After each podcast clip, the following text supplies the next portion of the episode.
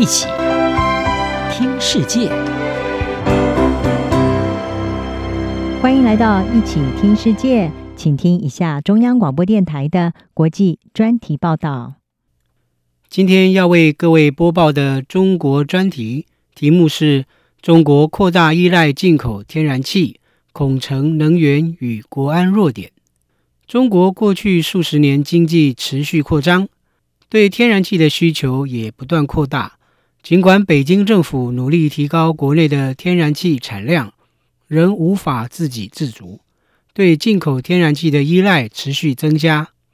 在北京政府鼓励四川、新疆和鄂尔多斯盆地等主要油田进行开发，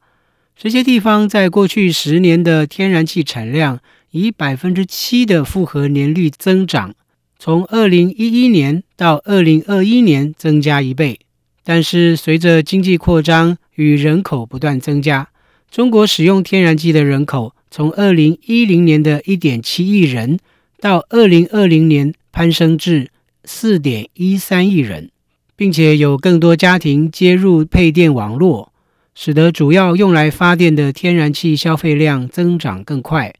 在二零一一年到二零二一年间。复合年增长率接近百分之十一。此外，中国在二零二一年依赖进口天然气满足其国内消费量的百分之四十五，高于二零一六年的百分之三十四和二零一一年的百分之二十一。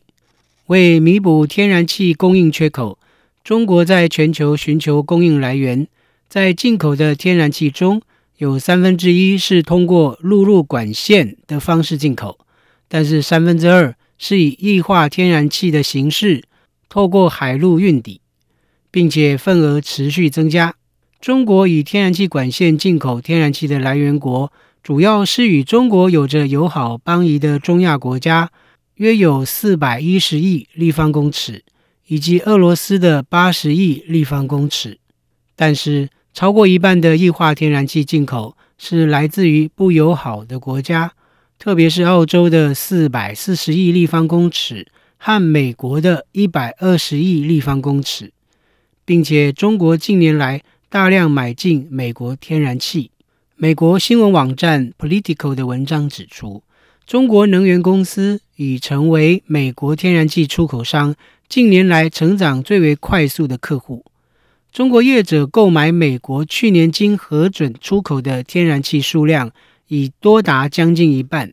文章并指出，中国大量购进美国天然气，引发华府对国安的担忧，并助长全球两大经济体之间潜在的新冲突。随着华府与北京之间的紧张情势加剧，以及飙涨的天然气价格升高美国制造业的成本，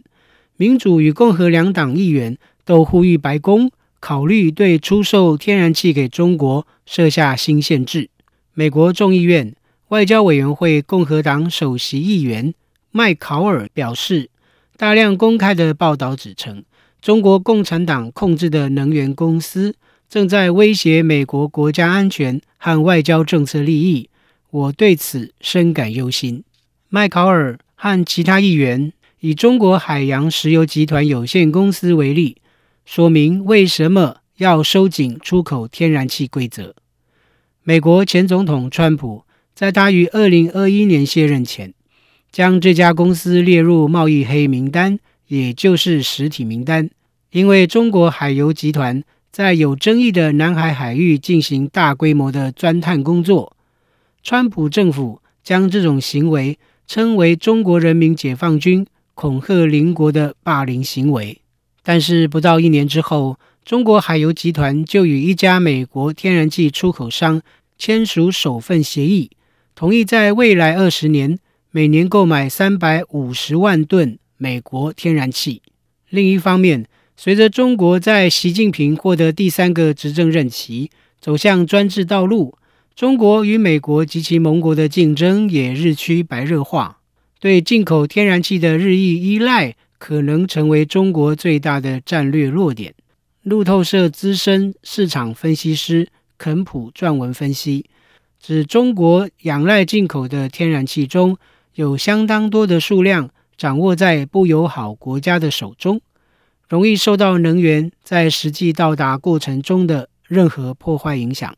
至于可能出现的风险，包括在液化天然气经由海路运输时遭受攻击、被竞争对手实施禁运，或是制裁和军事封锁等。此外，从俄罗斯入侵乌克兰后，莫斯科以天然气作为武器要挟，使得欧洲人民遭受历史性的能源短缺和飙高物价。从中也可以一窥中国大幅依赖进口天然气可能带来的能源与国安风险。以上专题是由张子清撰稿播报，谢谢各位的收听。